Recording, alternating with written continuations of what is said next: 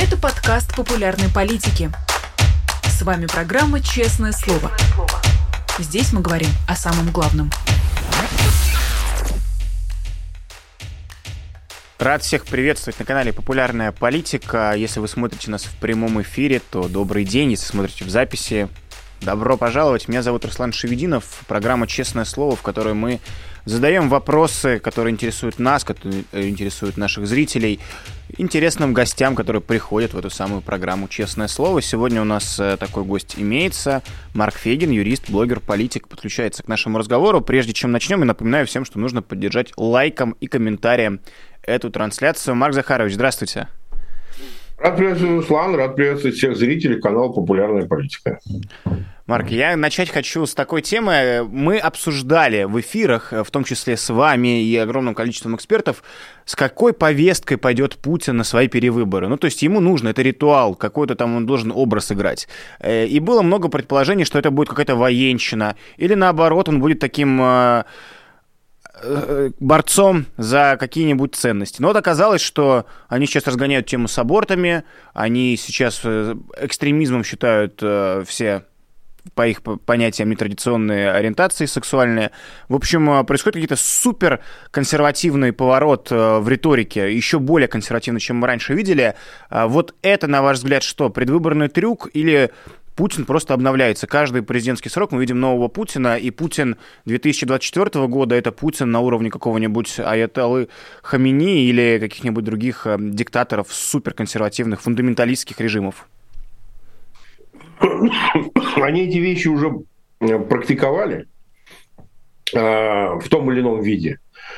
А просто действительно приоритеты менялись, но вот обскурантизм, который они демонстрируют, он архаика такая чистая. А помните, начинается, теперь у нас герой Александр Невский, потому что он э, с Западом тлетворным, идущим, значит, на Русь, э, сражался, и сам он был, в общем, э, вассалом Орды и так далее. И сейчас эта тема разгоняется, все под нее подверстывается, и она рядом с другими темами такими же.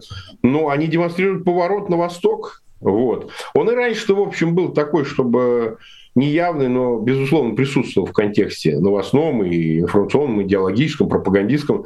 Но сейчас это уже безальтернативная вещь. То есть они должны внушить населению, что с Западом порывают окончательно, что Запад – это чужое, инородное, что неорганическое для них, и поэтому э, они, понимаете, на уровне лозунга должны заявлять все наоборот. Вот если свобода абортов, права женщин, значит наоборот. Вот, ну, может было же вообще об этом не говорить, понимаете, не артикулировать эту тему. А зачем-то ее же надо вот, там, поднимать и там рассказывать. Даже тут я видел, что даже жертвы изнасилования не должны абортов делать, такое, знаете, где вообще дичь такая не принята даже в исламских, самых таких э, ортодоксальных режимах, кстати сказать, чтобы для справки. Вот. А, то есть это целое идеологическое направление, которое они теперь будут реализовывать. Безусловно, конечно, но я не думаю, что повестка войны будет снята, что, значит, э, риторика, скажем, в части, что мы тут семейные ценности, опять же, такой домострой, э, первенство семьи, вот это нужно укреплять ее основы и так далее. То есть это, это все тоже будет звучать. Но, наверное, тренд идеологически определен будет именно поход на восток. Ну, вы говорите, что это было уже раньше, но вот просто вы были в принципе, участником тех событий, когда в 2012 году сажали Пусирает, э, и тогда пошли разговоры про скрепы, про духовность, ну, прям на государственном уровне, и тогда это была двушечка, как сейчас принято иронично говорить, а сейчас а, за радужные флаги грозит статья об экстремизме, от которой там от 8 и выше тюремный срок. То есть это все-таки становится каком-то еще более уродливую форму принимает и в более каком-то а, с большей скоростью прогрессирует куда-то совсем в небеса эти сроки, которые они пытаются давать за то, что на них не похоже? Ну, сроки – это как бы часть репрессий. То есть даже если бы они mm-hmm. не поворачивали восток и не говорили о приоритетах именно там, то они бы все равно бы эти сроки раздавали, увеличили. Ну, Володе Карамурзе известно, сколько дали, например. Да? То есть если говорить о идеологической защите, они, кстати, ЛГБТ объявили, организацию, включенную в список, э, по-моему, экстремистов. Да? Ну, то есть ЛГБТ, экстремисты, то есть, в принципе, это все как-то мало клеится. Но это, безусловно, часть идеологической работы. Что касается Пусирает, ну, Сейчас принято считать, что это, в общем, были такие лайковые времена, что там э, можно было чего-то добиваться. На самом деле иллюзий питать не стоит. Кстати сказать, скоро мы по этому поводу тут кое-что сделаем. Да? Все-таки приближается следующая годовщина, там, Пусирайт. Это важный срок. Но, тем не менее, я хочу сказать, что и тогда и тогда, вы понимаете, внутренняя повестка, подчеркиваю, не внешняя, в паблик, она была почти такой же. Церковь присутствовала в теме, там же сразу появилась параллельно статья за, э, помимо административной, по которой должны были судить Пусирайт, появилась уголовная статья за оскорбление чувств верующих. Как раз по делу по поводу Пусирайт. Их судили только потому, по статье хулиганства, что не было такой статьи. Сейчас такая статья есть. И размен по всем а, составам, а, которые являются идеологическими, политическими, он сейчас кратно увеличивается, безусловно. Но не будем забывать, что появились еще и репрессивные статьи, которых просто не было. Например, а, распространение вот этих фейков, но дезинформации о российских вооруженных силах, 207.3, по которой вот меня преследует, по-моему, Руслан и вас, и всех остальных, это же новая статья, ее же никогда такой не было, понимаете? Там я уж не говорю про ее диспозицию, там копайся, не копайся, не найдешь оснований-то. А вот, потому что под это можно все на свете подвести. Нет войне тоже можно подвести туда же. И дело с Кочеленко, оно одно из свидетельств того, что, ну, собственно говоря, э, формальная сторона никого не интересует. Интересует практика. Вот. Безусловно, конечно, они сейчас будут эту идеологическую модель проталкивать а, плетью, как говорится, в отношении подневольного населения. Ровно так это и происходит на Востоке, куда они всех тащат, понимаете? Никакого другого инструментария нет. В этом вся и особенность, что идеология, которая создается в тоталитарных режимах, это идеология, которая объемлет все, ну, в силу тотальности. И она не подразумевает никакой дискуссии. И в этом смысле это окончательно однозначный э, вектор в эту сторону. Им нужно обеспечить свою власть именно этой идеологической основой. Ну, нет же сменяемости власти в восточных этих пределах. Нету. Ну, так у нас не надо. Зачем это все? Вся эта суета западная с выборами, с какими-то там компаниями, э, значит, выборными спорами, дискуссиями, партиями. Это ничего не надо вообще. Это все закрывается. Ну и демонстрация этого, фоном этого является вот эта репрессивная плетка, которая запугивает население. Население, кстати, в России в страхе живет невероятно. Невероятно. Ну, я общаюсь, мне люди и пишут, и звонят, и много я с кем общаюсь, но, так сказать, люди вообще боятся на работе лишнего сказать, понимаете? Не то, что там по поводу войны, Украины, а в принципе что-нибудь такое ляпнешь, уже пишут доносы, между прочим. Ну, в лучшем случае начальству, а в худшем случае сразу туда, знаете, в соответствующий Белый дом. Вот, в каждом регионе такой есть. Да. Марк, ну, последний вопрос на эту тему. А как, а, на ваш взгляд, существуют представители этой самой политической элиты, где, ну, есть много евреев, а мы видим сейчас некую а, поворот России в дружбе, да, теперь не Израиль, не евреи наши друзья, а теперь террористы из Хамаса наши друзья. Как живут, э, ну, там есть как ЛГБТ, представители ЛГБТ-сообщества явно присутствуют в российской политической элите, о чем тоже давно всем известно, это секрет Полишинеля. То есть как а, вот они, зная, что они фактически враги, но при этом они часть системы, их же тоже могут сожрать в любой момент. Там ничего не ёкает, почему нет какого-то, не знаю, демонстративного ухода в отставку или хотя бы тихого ухода в отставку и отъезда куда-нибудь подальше от этого мрака с их стороны?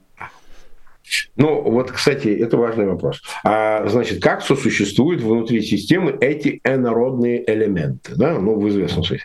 А в том-то вся особенность. Вы знаете, в фильме «17 мгновений весны», где там э, Штирлиц, э, они при этого ученого еврея, значит, который там ракетными разработками занимается, ну, там, э, значит, его пытаются, значит, вернуть, чтобы он занимался, э, значит, этими всеми, значит, делами. То есть, по-моему, Штирлиц, я сейчас путаю, а, где говорят, да неважно, еврей он или нет, главное, он на рейх работает, понимаете? На рейх главное работать, это определяющий. Или щит и меч, мне кажется. Где-то, в общем, в одном месте какого-то еврея, значит, э, пытались спасти, потому что он, значит, а, работал, он э, конструктор, ученый, физик, работал именно на создание оружия. Вот. То есть, когда это надо в утилитарных целях, и евреи станут тунгусами, понимаете? То есть, э, Розенберги, они там, Ротенберги, я извиняюсь, а, примут православие, будут, значит, переделывать фамилию. Система так работает, понимаете? Андропов в свое время, который гонение на евреев тоже занимался прилично, был наполовину евреем. И что? А, э, разрешенное властью поведение, разрешенное властью а, качество определяющим является фактором, понимаете? Неважно, значит, кто ты там, гей или еврей, или, я не знаю, имеешь родственников за границей, но если ты лоялен Рейху, то тебе это все допускается. И потом они же себя чтят-то особой кастой, элиты, которой позволено все. Вам не надо, мы сами попробуем, понимаете? Вот. Там ничего интересного, икра невкусная, ну и так далее. То есть это, безусловно, э, э, выработка, этой частью этого является создание сословного системы, в которой высшая каста, элита э, имеет право на все, что угодно. Ездить за границу, заниматься значит, всякими прелюбодеяниями и, соответственно, иметь неправильное происхождение. То есть только единственный критерий внутри этой системы, внутри высшего нобилитета является определяющим. Лояльность Рейху. И они это демонстрируют достаточно ясно. Посмотрите на судьбу Фридмана и Ханна. И, естественно, Авина. Они возвращаются. Вот тут разговор был, даже мы, Руслан, обсуждали, что их там будут преследовать, они там на ЗСУ чего-то и так далее. Ничего нет. Они демонстрировали лояльность все это время. По телефону он, находясь в Лондоне, звонил. Вы передайте Владимиру Владимировичу, я вот как был, я штык, что называется. Я всегда его личный порученец. И все, они вернулись, к ним никаких претензий. Ну, решаются какие-то свои корпоративные вопросы. Кто-то кого-то отнял, кому-то отдал, кому-то компенсировали. Но преследование как преследование, репрессии как репрессии по отношению к таким людям нет. Понимаете? Это означает, что, собственно, то, что разрешено, является индульгенцией, выданной главным сюзереном своим э, подданным. Вот и все. Если тебе разрешили таким быть, то ты можешь им быть. А вот всему остальному народу, плебсу, который является объективированной собственностью этих людей, потому что они к народу относятся как к своей собственности. Это их ресурс. Его можно расходовать на войне, его можно представить как вторую нефть, как Иванов когда-то сказал такой небезызвестный. Он является их подневольным ресурсом, который можно использовать в любую сторону. Хоть, так сказать, в трудовые армии послать, хоть в Украину умирать, понимаете? Поэтому здесь нет для них противоречия. Вот это надо понять. Это вполне органически взаимосвязано. Друзья, мы продолжаем программу «Честное слово». Напоминаю, у нас сегодня в гостях Марк Фейгин. Всем, кто подключается, мы приветствуем. Нажмите лайк, пишите комментарий. Марк Захарович, тогда позвольте немножечко отступлю от запланированных своих вопросов э, к тому, что вы сказали. Я сейчас поделюсь с вами там, личная история. Я очень много, там, вместе с коллегами, мы историю путинизма, кажется, знаем досконально, там, вплоть до каких-то имен, которые широкой публике неизвестны, и понимаем их роль. Но вот я сейчас восполняю свой пробел в знаниях про 90-е, потому что был очень юн тогда, совсем мал, э, и много чего не понимаю, но я из того, что читаю, из того, с кем я общаюсь, э, кто были тогда участниками тех событий, я понимаю, что лояльность это уже при Ельцине был ключевой фактор. Э, то есть уже тогда э, все вот так работало. Скажите, пожалуйста, оно в какой момент наступает? То есть приходит Ельцин к власти и все строит по принципу лояльности, и потом передает это же Путину, и Путин так выстраивает. Или Путин смотрит на старшего товарища, что так должно работать, и тоже так выстраивает. Или Путин чекист, и его вот это вот логике корпорация, как говорит Евгений Марк Нальбац, вот в логике этой корпорации у них все так устроено. Вот где, в какой момент наступает щелчок, что а давай-ка мы будем выстраивать всю власть э, по принципу лояльности? С самого начала или аппетит приходит во время игры? Ельцин было, это было. А важная разница с путинской лояльностью и ельцинской лояльностью по отношению к институту или к лицу. Да. А, все ренегатов не наказывали. Ренегатов вот так, как при Путине, не наказывали. Ты мог вполне соскочить и даже потом быть критиком этой власти, ну, представление Путина вообще предатель. При Ельцине все было мягче в том его смысле, что да, ты от корыта, значит, отодвигался, хотя корыто тогда было маленькое, дырявое, но тем не менее, так сказать, из синекуры ты выходил, властной синекуры, потому что, ну, как человек ненадежный. Но вот такого преследования, репрессий в 90-х по отношению к таким практически не было. Я могу назвать прям примеры такие. Ну, какой-нибудь Глазьев, который был вообще министром, да, вот он был при Ельцине министром в Ельцинском первом правительстве. А, значит, Борис Федоров, они уходили в критику власти, ну, не говоря уже о более резких фигурах, да. Там были а, и Полторанин, который работал с Ельцином, и, так сказать, потом его чехвостил и в хвост, и в гриву, и были всякого рода фигуры покрупнее и помельче. И знаете, ну, как-то, в общем, при Ельцине не было принято репрессировать их. Да, они, может быть, теряли весь, кто-то уходил в Государственную Думу, пока еще там что-то копошилось в виде выборов, кто-то занимался бизнесом, кто-то уезжал, но вот так, чтобы преследовать и так далее, все 90-е такого не было. Даже вот, ну, на излете их, когда, в общем, ситуация начала потихоньку меняться после 96 -го года, немощи Ельцина, операции, уже другие люди погоду делали, но вот такого вот преследования не было. При Путине он же говорит, что не, э, враг это да, но предатель это еще стократ хуже. Предателям мстят сильнее. Предатель – это тот, который вроде как к ресурсу прислонился, его испоместили, дали ему все, а он, сука, потом соскочил. Вот таких людей не прощают, потому что э, одно дело враг, он ничего не имел, он, Навальный, он как по улице ходил, так и ходил. Они его хотели убить, потом посадили. Но он же от этого ресурса ничего не получал. Он не был вашим никогда. Он всегда был вашим врагом. И поэтому он остается врагом. А вот э, такой ренегат, как в 90-х, да, он превратившийся в предателя в нулевые нулевых и десятых, двадцатых, этот человек заслуживает наказания в их представлении. Его должны обнулить, там, отнять всю собственность. Если могут дотянуться, то вломить, а то и посадить. Ну и, так сказать, э, не получится, так еще что-то сделать. И степень лояльности, она теперь другая. Ты должен демонстрировать полную лояльность. Невозможность изменения никакого своего статуса, потому что вместе шли, вместе и висеть, как говорил Геббельс. Ни при каких обстоятельствах человек не должен допустить какого-то там изменения позиции. А при Ельцине, извините, ну как, они все уехали и молчат. Вот Чубайс же молчит.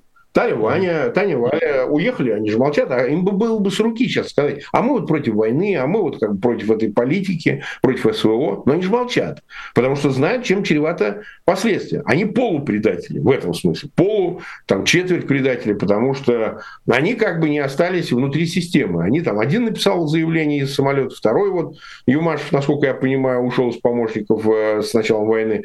Э, но это не значит, что что-то изменилось, у них есть связное звено Абрамович, он может выговаривать для них какие-то преференции. А в целом, конечно, безусловно, э, по-разному реагирует власть на вот такого рода поведение. При Ельцине и при Путине. Да, спасибо вам за ответ. Возвращаемся к, ко дню сегодняшнему. В Подмосковье в одном из пансионатов дома отдыхов прошел традиционный семинар. Команда Кириенко, Управление внутренней политики, провели тренинг для вице-губернаторов э, и для членов избиркомов региональных, областных э, перед предстоящими выборами. И главная повестка там была с точки зрения протестной активности, которую они ожидают и опасаются, это история с женами мобилизованных. Об этом пишет и коммерсант, и много правительственных СМИ, о том, что нужно любой ценой купировать. Даже если 5 женщин собираются выйти на протест, даже если 50, нужно договориться, нужно заплатить, нужно пообещать, нужно каким-то образом потушить эту историю. На ваш взгляд, какой потенциал у истории с растерженными женами мобилизованных? Может ли это во что-то вылиться? А, мы с вами говорили неоднократно про это, будем честны. Ваша позиция тогда заключалась в том, что что их просто разведут или запугают. Вот сейчас а, в преддверии выборов что-то меняется, на ваш взгляд? Или по-прежнему с этими женщинами просто не будут церемониться и всех заткнут а, какими-то жесткими методами? Я скептик в этом отношении. Я скептик. Mm-hmm. Я могу ошибаться, кто-то мне скажет, что я слишком а, значит, пессимист в этом смысле, но я скептик почему? Я объясню. Дело в том, что а, ведь именно Э, у российской э, части э, женского движения, в отличие, может, от многих, была организация комитета, комитета солдатских матерей. Я его а я помню по Чечне, они были предельно активны в период Первой войны. В Чечне. Очень активны, очень влиятельны, между прочим очень влиятельны, потому что тогда воевали срочники, тогда все-таки были 90-е, не чита, конечно, в любом случае нынешним временам, тогда можно было говорить, была оппозиция, были противники войны в Чечне явные, а, у них была большая поддержка Запада, и их никто не преследовал. Вот так по-настоящему никто комитеты солдатских матерей не преследовал. Сейчас никакой организованной вот этой структуры нет. Она вся, вот нынешняя даже комитет солдатских матерей, она вся инфильтрирована в ФСБ, понимаете? Там сидят свои везде. И опасности, в принципе, никакой никакой Ни в каком виде. И самое главное, в условиях тоталитарных систем а, вот эти протесты такие уличные, жен там и так далее, они же, видите, сами себя ограничивают. Они же говорят, мы не против войны, мы темы войны не касаемся, мы исключительно и только э, занимаемся тем, чтобы вернули наших мужей. Там ротировали их, вернули домой и так далее. То есть они ограничивают локальными требованиями, которые, конечно, заразительны. Потому что, с одной стороны, э, в сентябре 22 года в ходе частичной мобилизации, они сами говорят, призвали 325 тысяч человек. Но если так вот на всю Россию э, разбросать, вот откуда везде брали, но это же небольшое количество семей, да, в принципе, а кто-то уже погиб, кто-то, значит, не хочет протестовать, кого-то все устраивает, там деньги или еще что-нибудь. То есть это, в общем, не такая большая часть. Их не поддерживают другие, понимаете? За ними не выходят э, люди, которые, может быть, у них ни мужей вообще нет, никого не отправляли, и перспективы такой у них нет. Но они их поддерживают, потому что это э, требования, которые заслуживают этой поддержки. А почему они их поддерживают? Потому что э, когда нет политического содержания, все, прекратить войну, прекратить эти убийства и так далее, и нету структуры, партии, организации, подполья или еще кого бы то ни было, кто это все организует, то это никуда не выльется, это никак не сагрегируется вместе. Понимаете, все расчет на стихию. Вот женщины в разных местах выйдут, регионов, да, там, там в Москве попытаются, там, в субъектах федерации, и это вольется, выльется в какой-то единый проект. Но другие их не поддержат, понимаете? Другие не поддержат, потому что они не увидят для себя какого-то в реализации этого лозунга «верните мужей там домой, там ротацию проведите», еще что-нибудь такое. Они не увидят для себя защиту а рассерженные своих... патриоты, Марк Захарович, рассерженные патриоты, те, кого при принято называть э, так, все там фанаты Стрелкова и так далее, они не поддержат этих жен? Не выйдут тоже? Нет. Нет, нет, нет, нет, это исключено. Ну, во-первых, они политически, во-первых, поддерживать, на, на мой взгляд, еще большую мобилизацию и углубление войны. Прежде чего-то им отказываться. Это их э, тема, как бы, да. Э, критику власти они принимают э, локальную, которая разрешенная. Да, вот верните Стрелкова, что он сидит. Вот он кандидат в президенты. Почему он, кстати, Стрелков 24, хотя он Геркин. Ну ладно. Полковник ФСБ, видимо, все можно. Но, значит, далее, понимаете как? А потом их же их нету. А что, они даже своего этого, э, значит, лидера не могут никаким образом защитить. По поводу него выйти. Они что, выходили, что ли? Хоть по Навальному он все-таки молодежь выходила и так далее. А нет ничего, понимаете? И поэтому, я думаю, они справятся с этим, они с этими женами. Плюс у них инструментарий-то какой? Это вот он сидит на совещании и говорит, вот есть опасность от этих жен. Да, а что опасность? Они ФСБшники посылают, тебе говорят, да мы твоего мужа прибьем вообще. Выбирай либо-либо, вот, и взвешивай, что тебе выгоднее. Ну и как бы останется там вообще на этой войне. Поэтому, вы знаете, я не думаю, что при отсутствии массовости такое движение может иметь успех. Тема это крутится, тема это обсуждается, но пока не будет, знаете, там, там сотен тысяч, миллионов людей, вышедших под эту тему, ну, ничего не будет. В Первую мировую войну то же самое происходило. В февральской революции приключилось как раз выступление этих жен а, так сказать, мобилизованных, дезертированных, но армия была в миллионы, понимаете? Этих в Петрограде их сколько было? Гарнизон стоял. Что гарнизон поддержал. Из таких же распропагандированных э, дезертиров, понимаете, которые говорят, а чем мы на фронте? Нам в хозяйство надо, нам землю делить. Сейчас вот этой э, составляющей, она мизерно мала. И поэтому протесты жен, они не могут укрупниться в силу того, что остальная часть общества их просто не поддерживает. Она остается абсолютно равнодушной.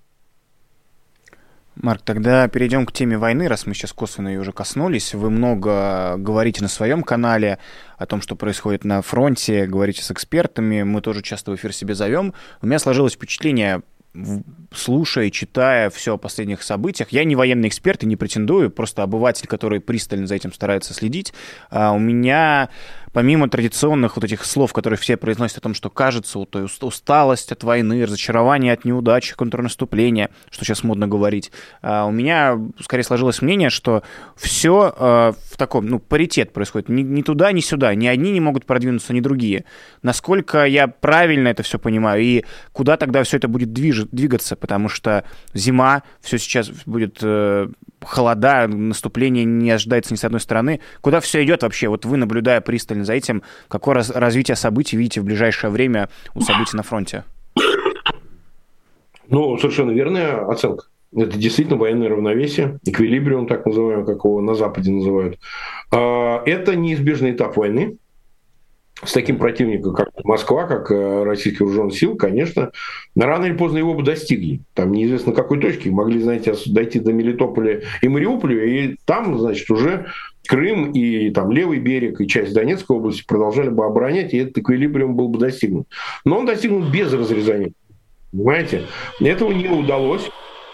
Это, с одной стороны, возможно, э, там, может неправильный расчет контрнаступления, может быть недостаточность поставки вооружений. Это сейчас решается. Вот Остин приехал, министр обороны США, в Киев, и, наверное, эти вопросы сейчас активно обсуждаются. Но вот я скажу, я тоже не военный эксперт, потому что военный эксперт должен военное училище закончить, он должен послужить в армии, он должен в родах войск, он должен в гарнизонах. Но такой, я считаю, человек, человек может э, быть военным экспертом, оценка извешенное мнение которого можно учитывать. Причем касаясь непосредственно войны. Но вот в остальном мы даем политическую оценку, мы анализируем именно это. А с этой точки зрения очевидно, что идет дискуссия внутренняя, переговоры, не переговоры. Москва, видимо, предлагает такие переговоры на своих условиях, которые неприемлемы, и никто на них не согласится. Внутри украинского общества тоже дискуссия идет. То ли это усталость от войны, то ли это, в общем, понимание тупика какого-то, то ли это, ну, скажем так, инспирация искусственная, что тоже нельзя исключать э, этой темы и переговоров, и э, остановки войны и так далее. Но так или иначе, в отличие от российского общества, где никакой дискуссии не идет, там эта дискуссия идет открыто. Причем она э, вылилась в несколько возможных форм. Я вот повторяю, только что был в Украине, только вернулся, вот, был на фронте, э, она идет в форме вот кажущейся противостояния военного и военно-политического руководства, то есть э, Залужного и, соответственно, Зеленского. Никакого такого противостояния, которое бы э, было бы там не, не, не, не, невозможным, да, его нет, мы этого не видим, понимаете? То есть а, один там увольняет другого, пока этого ничего вообще нет. Но, естественно, как всякая неудача, она ищет имя, фамилию, отчество, понимаете? Вот почему военные не рассчитали, почему политики не добились большего количества вооружений поставки, ну и так далее. Но это, в принципе, нормальный процесс, если он не нарушает единство задачи цели, которые ставит перед собой украинское, украинское руководство, потому что ему надо страну защищать, а не выяснять, не разбираться, кто станет следующим президентом. Я думаю, что ситуация не так трагична, как ее рисуют, но э, большая часть проблем все-таки, на мой личный взгляд, исходит с Запада. Потому что у Запада гораздо более сложная ситуация, например, на позицию Соединенных Штатов, посмотрите, что в Конгрессе происходит, влияют эти выборы, которые пройдут в ноябре 2024 года. Республиканцы почувствовали какой-то шанс на сатисфакцию. И это влияет, в том числе и на помощь Украине, прежде всего, ну, в меньшей степени Израилю, в других вопросах. Это происходит. А, в Европе тоже такие же процессы идут. Но вот понятно, что он не показательна победа Фицо в Словакии, но я вам хочу сказать, критика властей, однозначно поддержавших Украину, и траты денег налогоплательщиков на военную помощь и финансовую помощь Украине тоже подвергаются э, правительству и страны в соответствующих э, национальных юрисдикциях Евросоюза. Да? Франции, Германии. У Германии, вот у Шольца, у партии социалистов непростая ситуация. Они проигрывают местные выборы. Так что общая атмосфера, она такая, что надо с этим заканчивать. Не так так эдак. И это все вместе влияет на а, положение дел, безусловно. Но я хочу подчеркнуть, вот я был и в Купинске, и в Херсоне, и в Орехове я был. Э, я не был в Авдеевке. Вот ничего не скажу про Авдеевку, потому что лично не видел, сказать не могу. Но в этих э, вот местах, да, российская армия никуда не продвинется. Она снова не заберет Купинск и Херсон, и уж точно не заберет Орехов, который не был под оккупацией. Понимаете? Вот этого не будет. Э, тут иллюзий питать никому не стоит. Поэтому эквилибриум действительно присутствует и с той, и с другой стороны. Ну и тогда тоже закрывая эту тему, последний мой вопрос, связанный с войной. А до выборов в США еще год, ровно год до выборов, э, которые там состоятся, президентских. И если мы сходимся в том, что и Путин э, в ожидании этих выборов, исхода этих выборов, и Зеленский следит за этими выборами и надеется, что там республиканцы не победят, и помощь финансовая продолжится. Но это целый год. Целый год будут продолжаться боевые действия. И раз и один президент, и второй смотрят э, на Америку и ждут, чем там закончится, это целый год. Это будет год чего? Год попыток России что-то захватить еще или год попыток удержать Путиным э, те территории, которые уже оккупированы? То есть я скорее про состояние, в котором находится российская сторона как, как агрессор, как зло, как интересующая нас путинская армия, что с ней происходит? Она в каком стадии? Она в стадии будет обороны или в стадии нового наступления, и Украине приготовится в 2024 году к тому, что придется отбивать э, новые территории, за которыми Путин пошел? Но если бы они могли это сделать, они бы делали уже сейчас это. Потому что мы видим, три месяца они пытались. Ну, кто мешал-то? Там действительно 120-тысячная группировка была сосредоточена ну, на всей линии от Купинска до Сватова, Кремена и до Лимана. Ну, а кто мешал взять? Вы же вроде как уже занимались. Хорошо, вот Авдеевка. Они же сказали, вот со дня на день пойдет. А почему не пала? А там ведь тоже силы сосредоточены не смешные. Там, если кто карту посмотрит, посмотрите, там же Донецк недалеко. То есть это, ну, как бы серьезный вопрос. Получается, что они не могут теми силами средствами, которые у них сейчас имеются, эту задачу решить. Не могут. Хотели бы, конечно, хотели бы. Путину действительно нужно для своего выдвижения 14 декабря, скорее всего, оно произойдет, а сказать, а вот мы уже к границам Донецкой области вышли, вот смотрите, мы там Авдеевку взяли. Ну, для русского уха это вообще никакое значение не имеет. Авдеевка, не Авдеевка, какая разница? Это же не, не Киев взяли, Авдеевка какая-то. Но, тем не менее, это как бы в их понимании важный пункт э, его успеха, да, такого престижа, что мы все равно медленно продвигаемся. Это же старая их идея. Война э, затяжная, она же предполагает то, что все-таки маленькие успехи все равно есть. А не затяжная, когда ты день за днем теряешь по какому-то населенному пункту. Теперь, что касается, какая перспектива. Э, на Западе прекрасно ее понимают, что если прекратить финансирование, прекратить военную помощь Украине, то ничего хорошего не будет. То есть, грубо говоря, Украина может потерять новые территории, как об этом сам сказал президент Зеленский на днях. То есть, если нет помощи, мы потеряем новые территории. Это очевидно, что Украина в этом смысле не самодостаточна. Она может продолжать воевать только с помощью своих союзников, стран-союзников. По-другому это не работает потому что именно на территории Украины идет война, а не на территории России. Какие будут приняты решения и контррешения? Ну, сложно судить. Москва, наверное, попытается все-таки какие-то операции осуществить. Для нее, вот, кстати, угрожающая ситуация на левом берегу складывается Днепра, потому что там уже большой плацдарм, тоже бронетехнику перетаскивают украинские вооруженные силы, и там вообще может случиться самые неожиданные события. Они это учитывают, они это понимают. Там нет таких вот э, линий Суровикина, минных полей в масштабах, которые есть в Запорожской области понимаете? Они были э, созданы именно там, где и ожидали удара. А для того, чтобы его не произошло в других местах, они дамбу взорвали Каховскую, которая разлила практически всю Херсонскую область и, в общем, осложнила перспективу там, перехода там.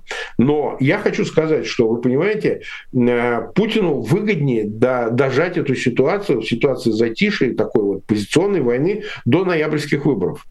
Потому что контрнаступление тоже чревато большим и потерей численности, хотя это их не волнует, и возможным, так сказать, ответными какими-то действиями, если будет поставлено вооружение, о котором говорит тот же Остин. Ну, самолеты уже ожидаются, и там дальнобойные э, ракеты, и вообще кратно увеличены поставки бронетехники, танков, потому что явно оказалось недостаточно с учетом э, того, как Россия обороняется. Вот, то Москва не будет сильно рисковать. Понимаете? Они же э, сделают ставку на затяжную войну на политические решения, что приходит Трамп и говорит, а мы прекращаем поставку вооружений Украине. Все, чао, как говорится. Да? Это же проще. Вот. А дотянуть до ноября Путину никуда не выбираться, потому что то, что будет в марте, 17 марта 2024 года, мы же, Руслан, понимаем, это же не выборы, это к выборам вообще никакого отношения не имеет. У него над ним не капает, понимаете? А вот над ним капает. Если Байдену нужно что-то как раз делать, что-то демонстрировать, то Путину ничего не надо демонстрировать, по большому счету. То есть, ну, взя, возьмут Авдеевку, он об этом скажет. Не возьмут Авдеевку, как будто ничего и не было. Поэтому, на самом деле, я скорее ставлю на более осторожную тактику Москвы. Вот, пережить зиму, а сделать все, чтобы не началось новое весеннее контрнаступление Украины, ну, что возможно сделать. И, в принципе, никаких резких действий не предпринимать.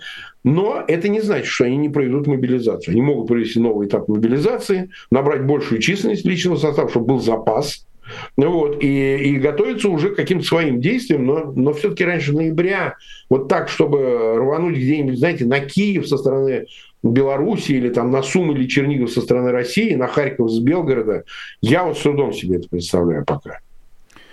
Марк Захарович, ну тогда я перейду к российской политике, казалось бы, да, к чему, к чему. Но российская политика тема важная. А, много, вот если посмотреть на интернет, срачи вокруг российской оппозиции из-за ботов, эльфов, блин, э, змей, э, единорогов, а, либо из-за карточек, которые якобы там Гуриев с Алексашенко напридумывали. А, вот обсуждают все это. Это все, конечно, людям, живущим внутри России, смешно за этим наблюдать. Я там получаю сообщения, типа, какой же херней вы там страдаете, когда спорите вокруг всего этого. А что, на ваш взгляд, э, самое важное внутри России, вот, что тревожит россиян, что может стать каким-то триггером для какого-то высказывания недовольства? Социальный фактор, там, холодильник пустой или что, что на ваш взгляд действительно важно, э, что должно людей злить и вы, не знаю, потенциально вывести на улицу или каким-то образом накопить критическую массу недовольства? Ну, вот если позволите, Руслан, я выскажусь относительно вот этих всех э, вещей, значит, дискуссии о фабриках троллей, там, какие mm-hmm. санкции кто Конечно. вводил, способствовал их, потому что Гуриев сам никакие санкции не вводит. То есть вот Конечно. я, я там Алексашенко и все остальные, ни, ни, никакие лично санкции вводить не могут. И у них нет таких ни полномочий, ни прав, и роли этой они не играют решающей. Но неважно, это не, не в том вопрос. Мое личное мнение – это повестка, вкинутая из Москвы. То есть это, это специально все сделано для того, чтобы а, усилить этот внутренний раскол, внутренний срач, без всяких, вот, ну вот вы понимаете, для него э, нету предмета там. Есть фабрики тролли, нет фабрики, тратят на них деньги, кого они там пинают. Вообще это никакого значения не имеет с точки зрения войны и мира будущего России, там, не знаю, путинской системы, вообще никакого. Вообще у кого там есть эта э, фабрика, нет ли этой фабрики. Да хоти, создавай хоть сто этих фабрик. Кого они волнуют вообще, на что они по-настоящему влияют. А то, что это делается эпицентром дискуссии внутри оппозиции, не вопрос войны и мира, не вопрос там, смерти и жизни, а это, безусловно, на руку Кремлю. Вот тут вот никаких, даже вот вообще никаких сомнений нет. Кремль просто доволен, потому что на самом деле никакие главные вопросы, а какой главный вопрос для оппозиции? Вопрос о власти. Все остальное это второстепенно, третьестепенно и так далее. Кремль абсолютно доволен тем, что происходит. Вот совершенно доволен. А понимаете? И они и Навального, кстати, в том числе из-за этого не отпускают, не меняют и не делают ничего, чтобы дать возможность как-то решить эту проблему. Потому что ему выгодно в отсутствии Навального, чтобы вот это вот все происходило. Чтобы люди по хвостам начинали друг друга лупить. Но насколько степень зашкваренности каких-то отдельных персон или изданий в этой теме в качестве прокси Кремля, ну, я не берусь никого обвинять, но думаю, что какое-то присутствие тут явно есть. Вот, потому что, понимаете, один раз пропустили какой-то срач искусственно, там, естественно, органически вызван второй, а потом уже говорим, М, интересно, интересно. Они, значит, срутся вот по этой линии. Хорошо. А Вася, это, оперативник, этот, Коля, куратор, что там у нас, денежки есть? Ну-ка, заправь систему, посмотрим, как это будет работать, если мы тут поучаствуем. Вот так они работают, понимаете? Вовлекаются в это во все. Поэтому я призываю аудиторию внимательно следить, откуда что исходит. Я, в принципе, в этом смысле вообще радикальную позицию занимаю. Я считаю, выборы президента такой же фуфел, который вкидывается в качестве темы. Но это, ладно, это кто уже может как на это смотреть. Но вот вопросы выяснения отношений, кто лучше, кто хуже, значит, какие-то либертарианцы, которые, значит, э, посылают поцелуи русскому народу, а народ, значит, к жопе их прислоняет эти поцелуи, это точно абсолютно уже какая-то совершенно искусственная история. Вот. Теперь, что касается, что главное. Когда идет война, ничего более главного нет, чем война и мир. Ничего более главного нет. Ни экономика, ни социальные вопросы, ни вопросы демографии не могут конкурировать с одним единственным вопросом – правом на жизнь. Потому что человек, который не знает, будет он жить завтра, его призовут, его родственники останутся без кормильца, дети останутся без отца, это главный вопрос. Более того, вот сейчас озвучили цифру, я думаю, что она гораздо меньше. Там чуть ли не 150, по-моему, поправьте меня, миллиардов потрачено за год Кремлем на войну. Что-то 142 или что-то. Причем это прямые расходы, а есть там и непрямые расходы. Ну ничего себе. Представляете, вот эти 142 миллиарда в нормальной стране, в нормальной, не путинской, конечно. Путин бы их все равно украл. Это деньги его лично, как маркиза Карабаса. Но в нормальной стране что можно было сделать на 142 миллиарда? 150, по миллиардов. Ну, поправьте меня, я вот могу ошибаться. Я не настолько внимательно все это изучил. Э, то есть это как бы вынули из экономики и просто ух, запалили, понимаете? Просто запалили в никуда. Ну, там кто-то скажет, ну, тем не менее, вот людям дали денег, они на них как-то начали потребительские товары покупать, ну, вот родственники мобилизованных, мобилизованных, то ли останется жив, то ли нет, но что-то происходит, куда впрыснули какую-то часть э, денег в экономику. Ну, я уж не говорю про инфляцию и про все остальное, но э, люди людям создали иллюзию, что у них что-то есть. Когда ты получал зарплату от 15 до 30 тысяч в регионе, и вдруг тебе 200 сваливается. Я понимаю, да, это может вызвать эйфорию какую-то короткую. Но в целом это скоро все пройдет, безусловно это не оставит большого следа, потому что, повторяю, ситуация в экономике, она не складывается радужно. Да, они рапортуют, что они отбились от санкций, что санкции не привели к коллапсу. Может быть, потому что финансовое регулирование обеспечивается командами всех этих бывших Чубайсов, Гайдаров и так далее, потому что там работают специалисты в области финансовой стабилизации, ну вот, несомненно, в ЦБ, в Минэкономике, Министерстве финансов и так далее, они могут этой ситуацией управлять.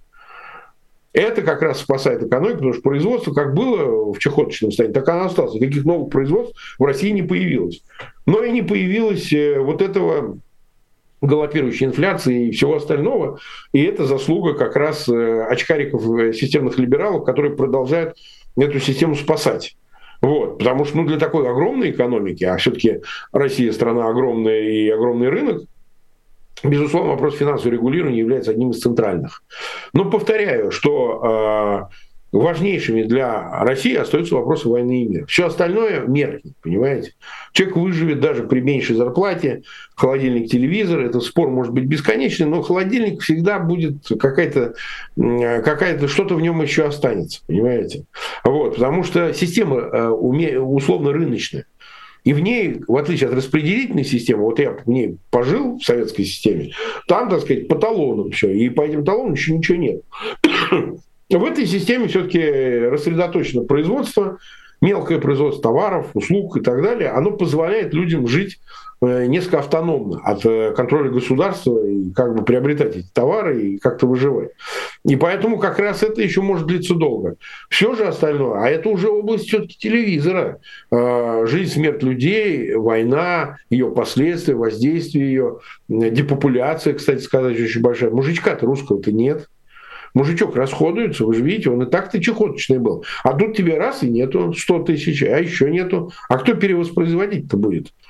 Поэтому на самом деле мне кажется, что все равно, а, что бы мы там ни говорили, людей зацепит только война. И этот вопрос, как триггер, будет э, определяющим. Все остальное второстепенно. Ну, мы в прямом эфире. Я хотел бы зачитать вопросы, которые присылают нам дорогие зрители, Марк вам адресованные. Пользователь Рустем Ах, а, Ах, Ахтамьянов, извините, что ошибка прочитал, пишет вопрос Марку Захаровичу. Профессор Соловей, на ваш взгляд, это проект ФСБ или АП? Вы с ним общались. Скажите ваши ощущения от общения с ним. Про Соловья много спрашивают. Медиафилологи. Он у меня выступал, мы с ним поддерживали отношения. Сейчас он как-то меньше, но он в Москве, понимаете? А угу. он и сам иноагент, и я иноагент. И он мне лично в последнем разговоре сказал, что нет страшнее человека, чем Фейгин, там вот э, об этом говорят, на твой канал запрещено ходить. Я сказал, Валер, ну как бы ты как бы уже сам на тебе пробы негде ставить. Смотри сам, как тебе спасительнее. Поэтому э, приходи. Вот. Но, но вопрос заключается в том, что я бы сказал, Валерий Дмитриевич, э, если это было, напоминал перформанс его прогнозы прежде, вот, и это было полезно, он провоцировал что-то. Иногда это было до войны. То есть, ну, как бы он держался какой-то линии, вот Путин болен, э, все будет нормально, он сдохнет, и тогда начнется новая жизнь. Но все-таки, как, э, знаете, как вот как раз возвращаясь к Посирает, каждая новая акция должна быть э, перформанс круче предыдущий. Таков закон э, искусства. Э, и вот он довел до предела, до последней точки. Путин умер. В, в этом же есть пелевинщина, правильно?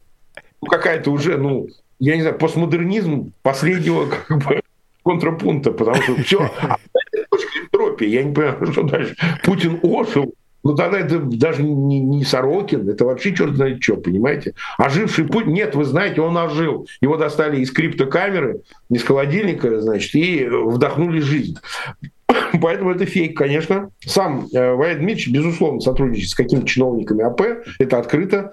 С тем же Титовым омбудсменом, он является советником. Понимаете, то есть, ну, если он официальный советник. Но. Сам он заявил, что он группе Чемизова принадлежит, это его слова, не мои. Чемизов генерал ФСБ, поэтому КГБ, он работает с Путиным в Германии. В Дрездене, да. Поэтому, в Дрездене, да. Поэтому, ну, не знаю, он сам себя аттестует. Что ж мы-то будем добавлять?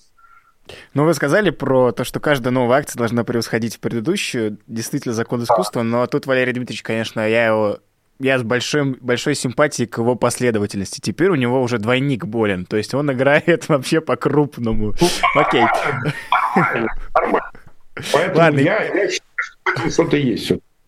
Э, последний вопрос. Э, по традиции спрошу про политзаключенных. Каждый день их все больше и больше. Вот сегодня Яшин написал, что к нему приходили э, даже военные в колонию, где он сейчас находится и вербовали заключенных, и с ним тоже беседу проводили. Ну, то есть понятно, что никто его никуда не призовет, и что он откажется. Но в целом походы по тюрьмам продолжаются. Но это не, не про это мой вопрос. Мой вопрос про политзаключенных. Их становится все больше и больше.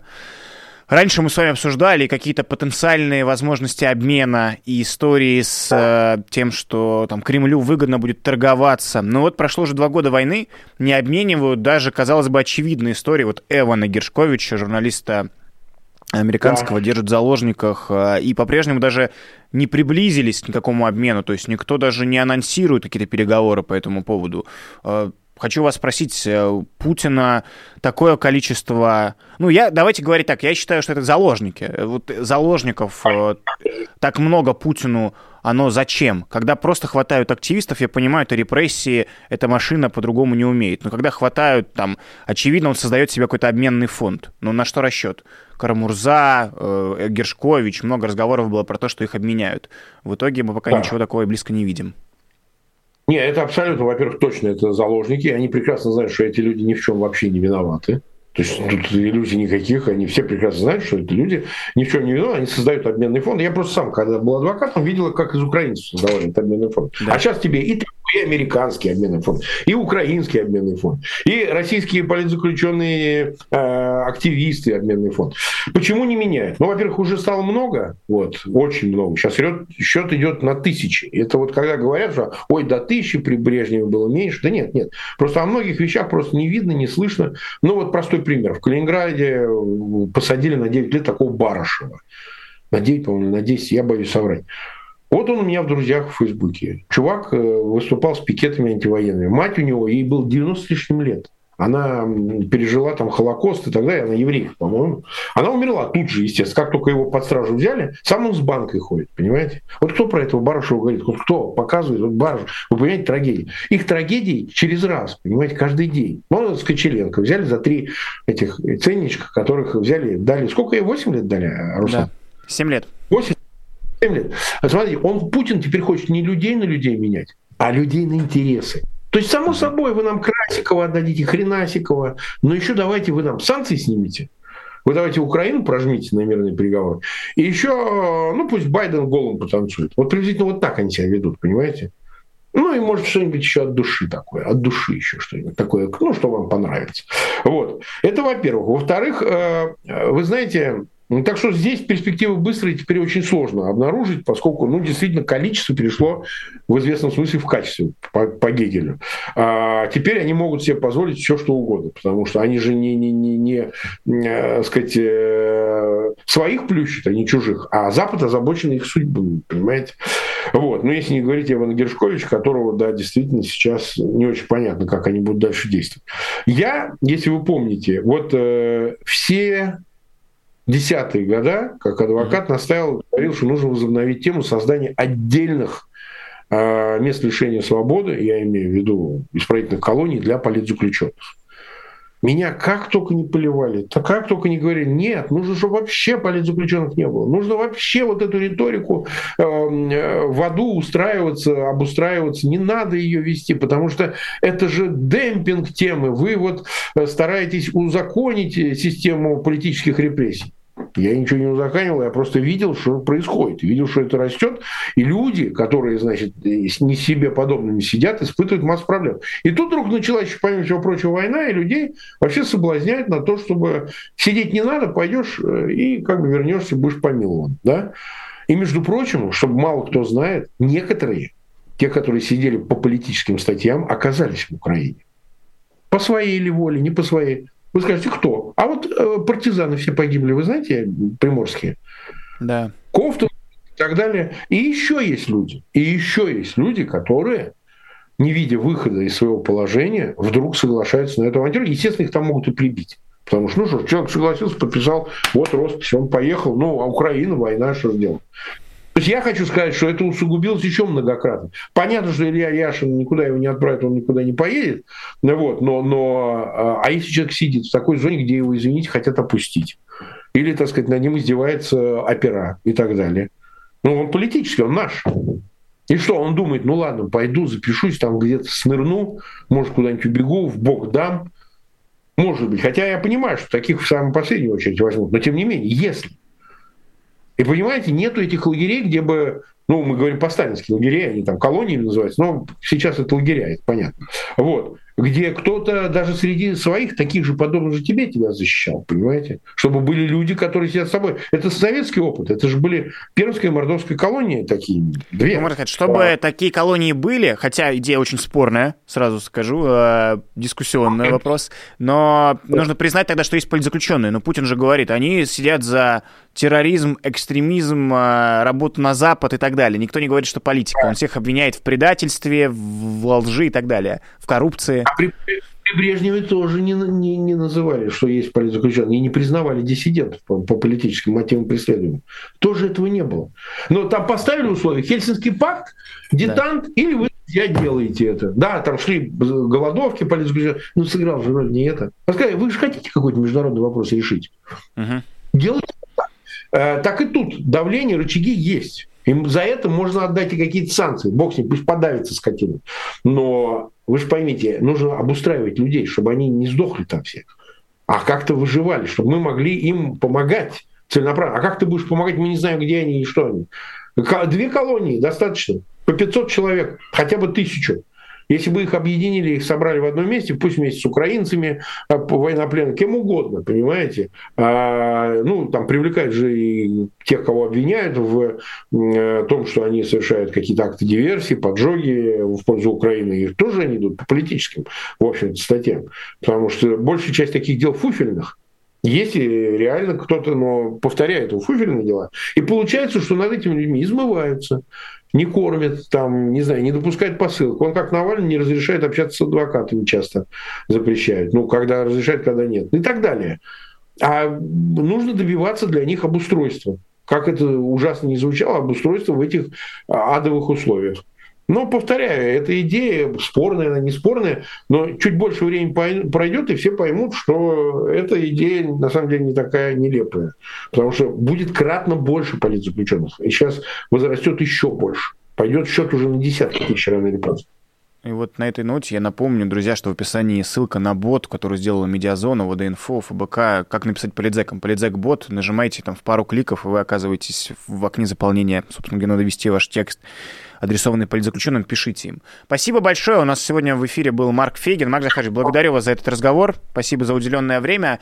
Друзья, это канал «Популярная политика». Существует он только благодаря вашей поддержке. Нужно ставить лайки, нужно писать комментарии, чтобы продвигать тот контент, который здесь выходит. Ну и хочу сказать огромное спасибо тем, кто делает это возможно финансовой поддержкой. Все то, что мы здесь делаем, все выходит благодаря этим людям. Их никнеймы вы видите сейчас а, на своих экранах в бегущей строке. Это люди, которые на сайте patreon.com стали нашими патронами и подписались на ежемесячные платежи. Это можете сделать и вы. Ссылка прямо под видео э, закреплена. Становитесь спонсором честного слова и в целом канала «Популярная политика». Все это, повторюсь, только благодаря вам работает. Меня зовут Руслан Шевединов. Не расходитесь. Сегодня на канале «Популярная политика» большой насыщенный день. Сразу после меня новости с Иваном Ждановым. Все необходимые ссылки, на которые нужно подписаться, в описании под этим роликом. Подписывайтесь, переходите, изучайте всю информацию, которая там указана. Спасибо большое за просмотр. Руслан Шевединов, «Популярная политика». Нет войне и свободу Алексею Навальному. Вы слушали подкаст «Популярные политики». Мы выходим на Apple Podcast, Google Podcast, Spotify и SoundCloud. А еще подписывайтесь на наш канал в YouTube.